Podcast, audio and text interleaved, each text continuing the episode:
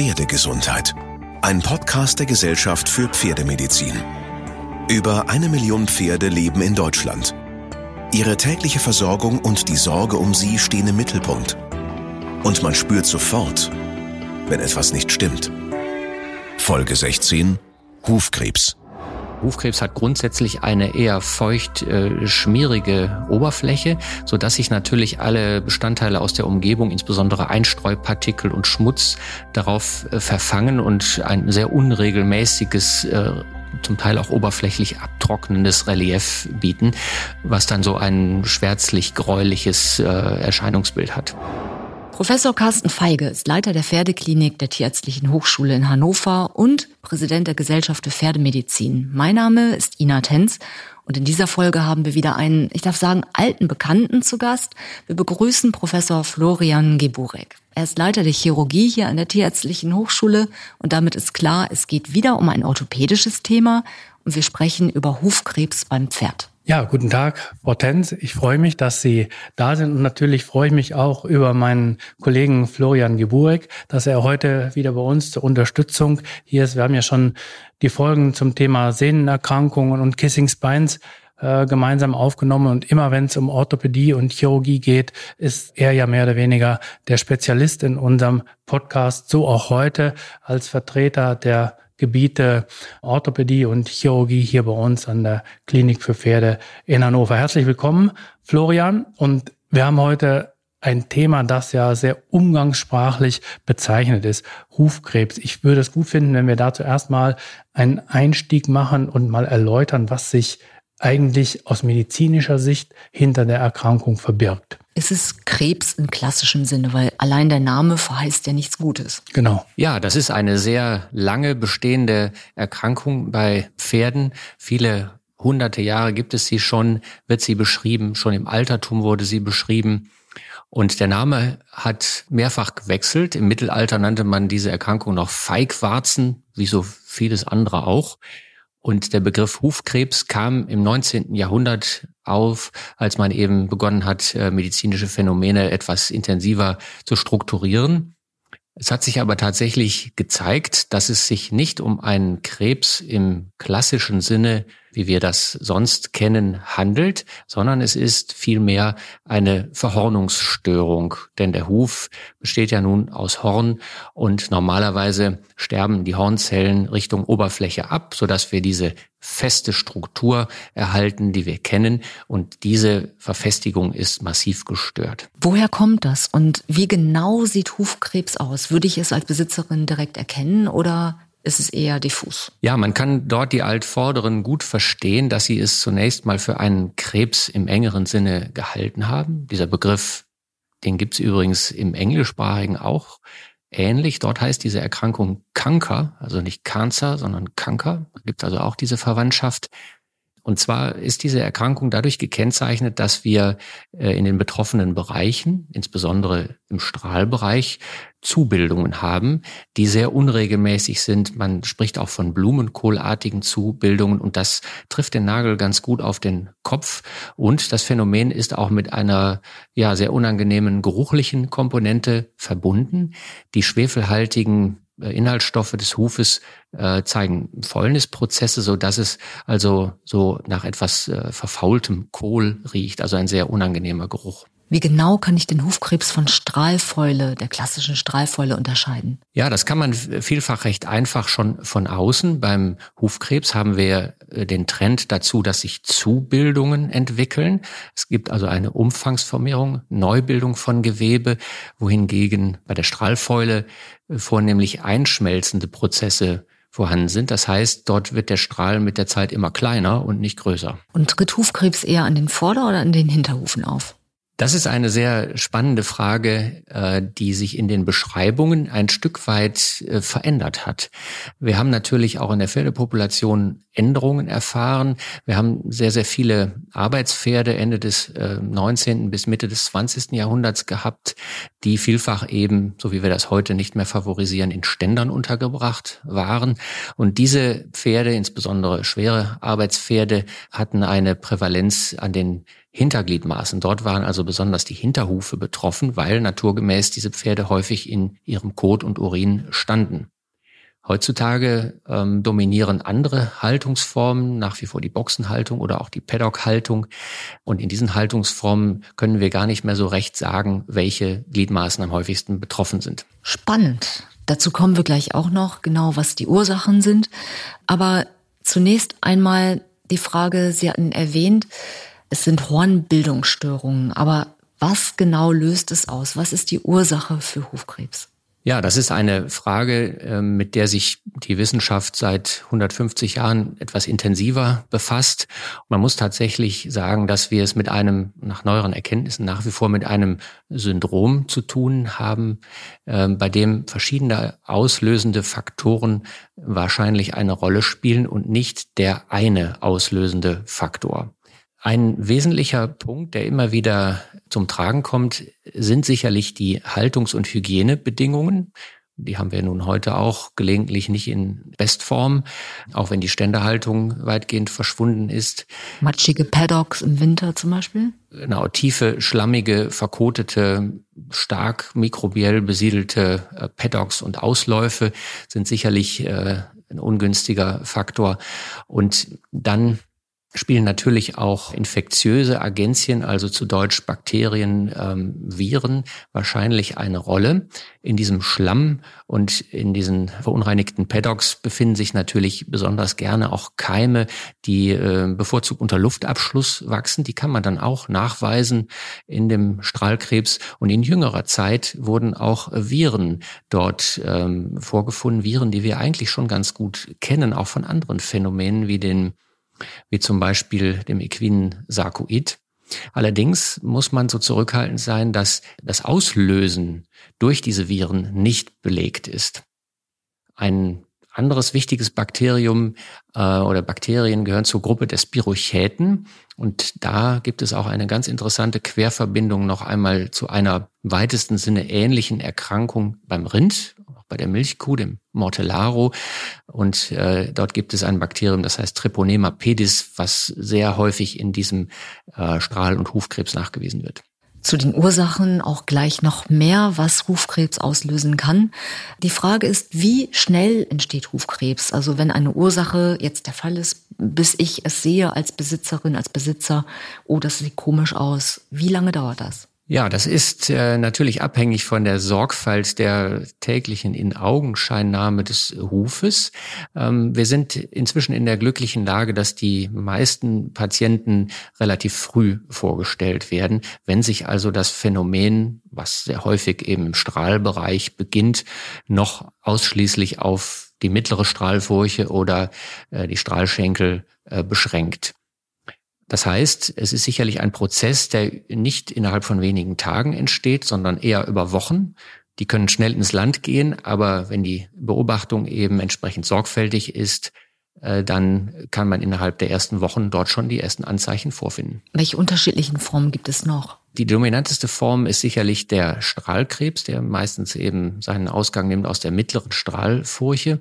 Und dann wird's auch vielfach schon etwas krimineller, wenn nämlich der Hufkrebs sich verfestigt im Bereich der Eckstrebe, sehr selten auch einmal der Sohle oder der Wand. Besonders gefürchtet ist der Wandkrebs, wenn also ausgehend meistens vom Strahl der Krebs sich äh, oder der Strahl, der Hufkrebs äh, fortsetzt auf die Wand, weil wir ja nun wissen, dass tief im Huf verborgen auch äh, das Hufbein sich befindet, was aufgehängt ist in der Hufkapsel. Und diese Aufhängung kann sich sogar lockern, so dass es seltene Fälle gibt, äh, wo dann eben ja ein Hufrehe-ähnliches Phänomen entsteht, wenn die Wand äh, ihre Stabilität massiv einbüßt. Der Huf schut dann aus zum Beispiel, oder? Ganz so drastisch ist es nicht, aber das Hufbein, der unterste Knochen, der Pferdegliedmaße, der sich in der Hufkapsel befindet, der lockert sich etwas und verlagert sich und das führt dann meistens doch zu ähm, persistenter Lahmheit.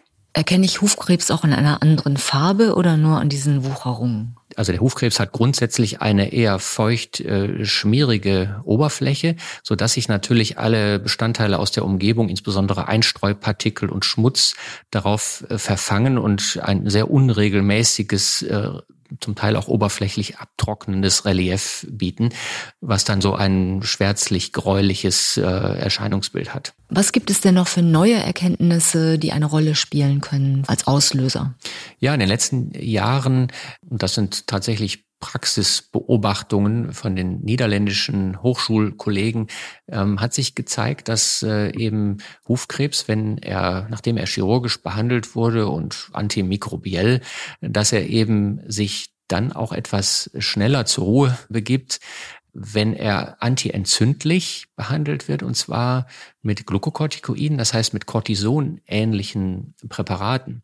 Und von dieser Beobachtung wurde abgeleitet, dass möglicherweise eine sogenannte Autoimmunkomponente ähm, bei dieser Erkrankung besteht, dass also das Immunsystem bei dieser Erkrankung sich fälschlicherweise gegen körpereigene Strukturen richtet, die dann dieses, ich nenne es jetzt mal Chaos in der Verhornung verursachen. Dementsprechend hat sich in den letzten Jahren das in vielen Einrichtungen auch etabliert, diese Pferde zusätzlich für einen Zeitraum mit diesen Cortisonähnlichen Präparaten zu behandeln. Man muss sagen, dass das Ergebnis ziemlich variiert. Bei einigen Pferden funktioniert das relativ gut, bei anderen erstaunlich wenig. Insgesamt haben aber die Niederländer auch gezeigt, dass sich der Klinikaufenthalt über diese Art der Behandlung etwas reduzieren ließ, was mittelfristig einen großen wirtschaftlichen Vorteil bedeutet. Dieser Podcast wird von der Pferdegesundheit von Böhringer Ingelheim unterstützt. Das Leben von Tieren und Menschen ist auf tiefe und komplexe Weise miteinander verbunden. Böhringer Ingelheim ist überzeugt, wenn Tiere gesund sind, sind auch die Menschen gesünder. Das Ziel des forschenden Familienunternehmen Böhringer Ingelheim ist es, die Gesundheit und das Leben von Menschen und Tieren durch die Prävention von Infektionskrankheiten, die Förderung von Tierwohl und die Stärkung der Bindung von Mensch und Tier zu fördern. Könnte ich denn als Pferdebesitzerin, Pferdebesitzer etwas tun, um das Immunsystem zu stärken des Pferdes? Also Zusatzpräparate beim Füttern? Ja, man muss dort in erster Linie die Hufhornqualität ins Visier nehmen und es ist durchaus klug, einmal insbesondere aus dem Blut, vielleicht auch aus dem Hufhorn selber, bestimmte Vitamine und auch Spurenelemente zu bestimmen, um zu schauen, ob so ein latenter Mangel vorliegt. Je nach Region, in der sich das Pferd befindet, kann das allein über das Grundfutter so sein, dass beispielsweise ein Zinkmangel vorliegt oder ein Vitamin E-Mangel, ähm, gelegentlich auch ein Kupfermangel. Das ist eine relativ komplexe Materie. Manchmal fehlen auch schwefelhaltige Aminosäuren. Wir haben schon über Schwefel gesprochen. Der ist eben in diesem Hufhorn auch enthalten. Da spielt insbesondere das Zystin möglicherweise eine größere Rolle so dass es klug ist, das, was vermeintlich fehlt, systematisch eben äh, zu ergänzen durch ein gutes, hochwertiges Zusatzfuttermittel. Und das sind vielfach äh, Futtermittel, bei denen eben nur ein oder zwei Komponenten vertreten sind und äh, nicht der Rundumschlag, denn den Rundumschlag braucht dieses einzelne Pferd vielleicht gar nicht. Und wenn ich den Verdacht habe, dass mein Pferd an Hufkrebs erkrankt sein könnte, wen rufe ich dann an? Den Tierarzt oder den Schmied? Die ideale Kombination ist natürlich, äh, besteht aus dem äh, Tierarzt und dem, beide. ja, und dem Schmied. Äh, also es mögen ruhig beide kommen. Die Zusammenarbeit zwischen Tierarzt und Schmied ist bei der Behandlung des Hufkrebses äh, unabdingbar. Und diese Zusammenarbeit ist insbesondere dann immer sehr fruchtbar, wenn beide Fachleute gleichzeitig am Ort sind und nicht übereinander sprechen. Ja, das macht Sinn. Sondern miteinander. Wie immer im Leben. Ja. Sie hatten vorhin schon einige Ursachen erwähnt.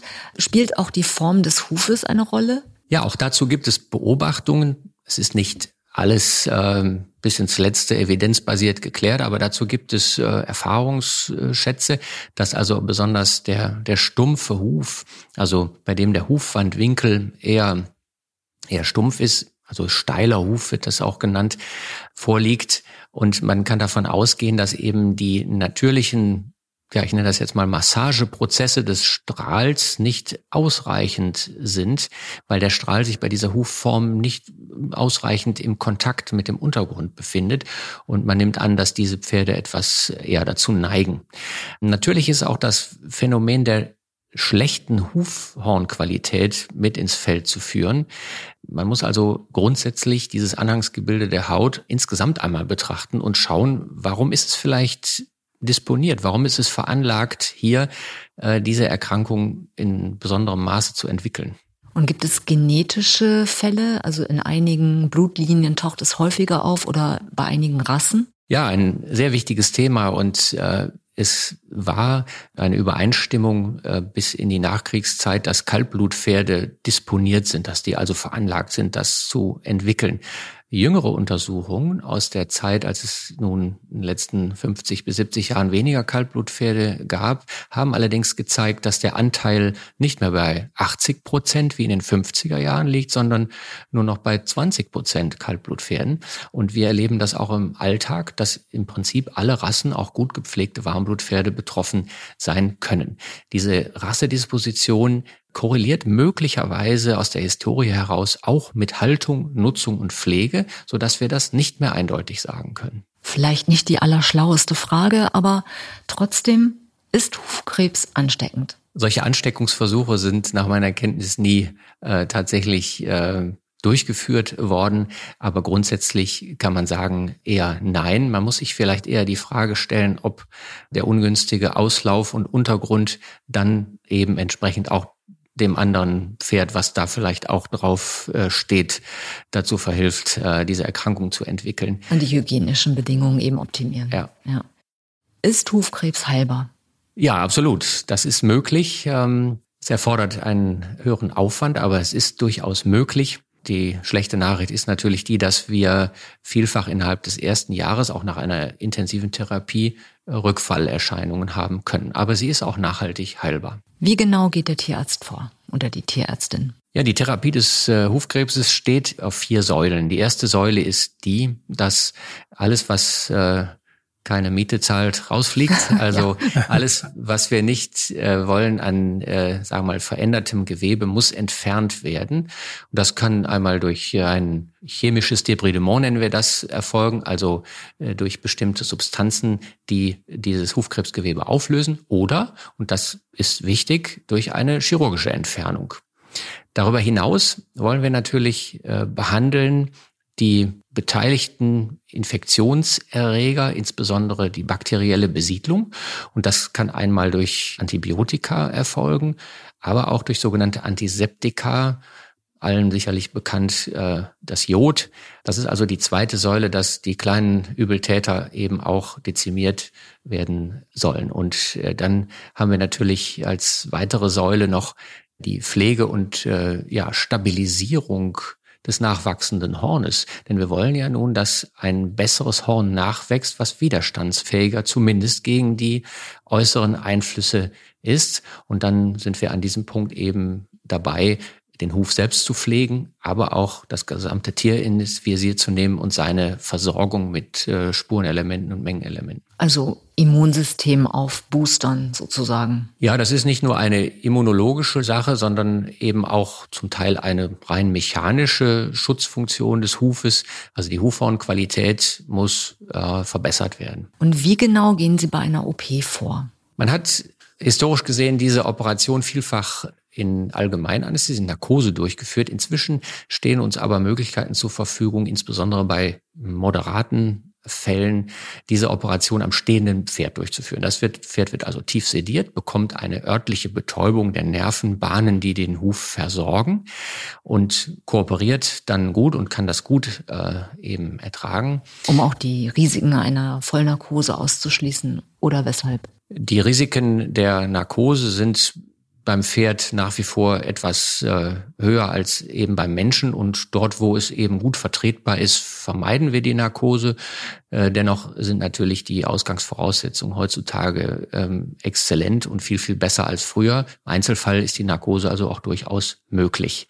Das hängt auch zum Teil natürlich davon ab, wie viele Hufe mit welcher Maßnahme äh, und welchem Aufwand bei einer Gelegenheit behandelt werden. Üblicherweise, wenn mehrere Hufe betroffen sind, beschränkt man sich auf ein äh, diagonales Hufpaar, um dem Pferd eben auch hier noch in der Nachsorgezeit, die ja auch schmerzhaft sein kann und definitiv ist, hier ein ähm, ja, Komfortverhalten zu ermöglichen. Ja, jedenfalls haben wir dann diese örtliche Betäubung und dann wird eine Blutleere angelegt. Es wird also ein Gummiband um die betäubte Zehe gelegt, denn wir schneiden ja nun bis in das gesunde Gewebe hinein und das kann sich jeder vorstellen, der schon mal eine Wunde am Nagelbett hatte. Das blutet ordentlich und das wollen wir dem Pferd natürlich ersparen und uns als Chirurgen auch eine gute Sicht auf das Operationsgebiet ermöglichen. Dann wird alles entfernt, äh, was äh, eben verändert ist und dann erfolgt bereits unmittelbar nach der Operation eben eine örtliche Versorgung mit äh, antiseptischen Salben und im Idealfall in der guten Kooperation mit dem Schmied auch das an diesem Punkt bereits das Aufbringen eines sogenannten Deckelhufeisens um den Druck zu verringern, um Eintritt von weiteren Bakterien zu verhindern? Oder was ist der, der Grund? Ja, ich sage immer so humorvoll, dass äh, die Huflederhaut, wie wir Menschen ist, die kann nur unter Druck gut arbeiten. Äh, und es ist wirklich faszinierend, dass der Druck, den man erzeugen kann zwischen diesem Blechdeckel, der aufgeschraubt wird auf das Eisen, und dieser freiliegenden Lederhaut, und zwar durch Einbringen einer einer Tamponade aus Gase beispielsweise, dass allein dieser Druck schon einen Behandlungserfolg erzielt. In den 1930er Jahren haben die Münchner Kollegen das einmal probiert, ausschließlich über den Druck nach oberflächlichem Abtragen des veränderten Gewebes einen Heilungserfolg zu erzielen. Und in der Tat, auch das gelingt bereits. Man denkt sich, ja, mein Gott, die Forschung schreitet voran. Gibt es nicht dieses eine Medikament, das hilft, um den Hof zu reparieren? Oder liegt es an den unterschiedlichen Ursachen, dass man einfach anders vorgehen muss? Ja, wenn man ganz ehrlich ist, ähm, haben wir eben den einen Auslöser nicht gefunden. Vielleicht gibt es den auch nicht. Wir wissen auch von anderen Hauterkrankungen, dass die Haut eben immer so einen begrenzten Handlungsspielraum hat, ihr Problem zu zeigen. Vermutlich führen tatsächlich mehrere Wege hier zu diesem Problem, so dass es entsprechend auch nicht das eine Medikament gibt. Es gibt einen Ansatz, den die Wiener Kollegen gewählt haben, äh, und zwar mit einem Chemotherapeutikum, also einem Zytostatikum, also ein Medikament, das das Zellwachstum hemmt, zu arbeiten, dem sogenannten Cisplatin, eine sehr toxische Substanz, die also auch das Erbgut des Menschen schädigen kann.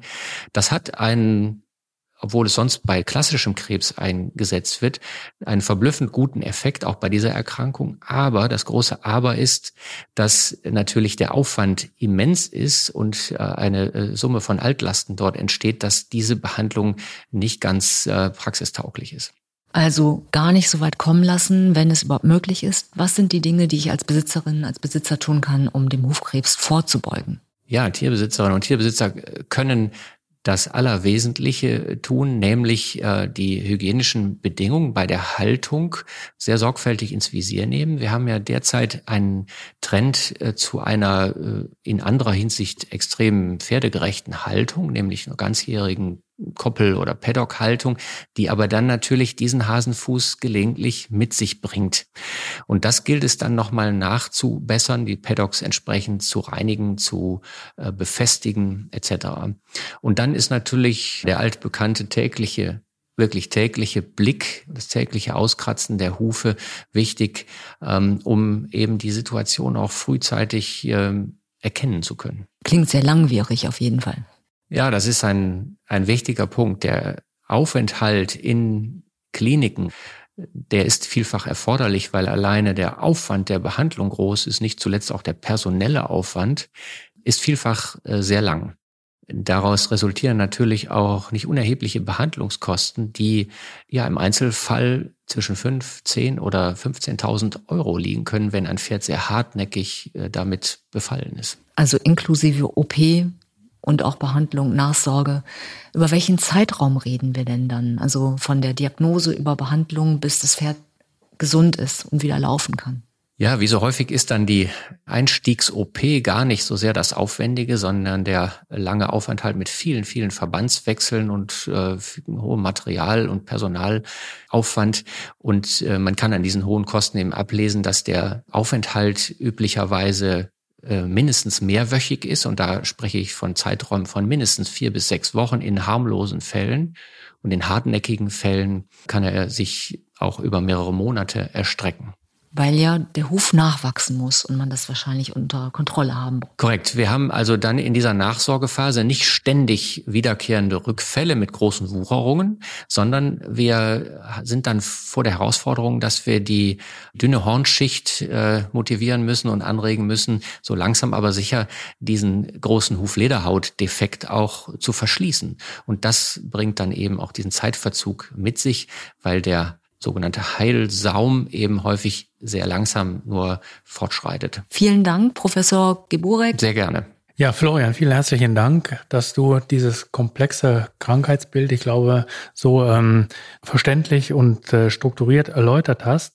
Auch wenn am Anfang gesagt worden ist, das ist in Anführungsstrichen nur eine Verhornungsstörung und kein tatsächlicher Krebs, haben wir, ich glaube, lernen können, dass das trotzdem ein ausgesprochen komplexes Krankheitsbild ist, das großer Sorgfalt bei der Therapie bedarf und sehr ernst genommen werden muss. In der nächsten Folge geht es um dicke Pferde. Hinter diesem Erscheinungsbild steht häufig die Stoffwechselerkrankung EMS, das equine metabolische Syndrom. EMS ist die Folge einer fehlerhaften Insulinregulation und ist häufig auch Auslöser der Hufrehe. Welche große Rolle eine falsche Fütterung bei der Entstehung von EMS spielt, was genau im Pferdekörper bei einer Hufrehe passiert und wie der neueste Stand der EMS-Forschung ist, darüber spricht Professor Carsten Feige in der nächsten Folge mit den Tierärzten und Forschern Julien Delarocque und Florian Frers von der Tierärztlichen Hochschule Hannover.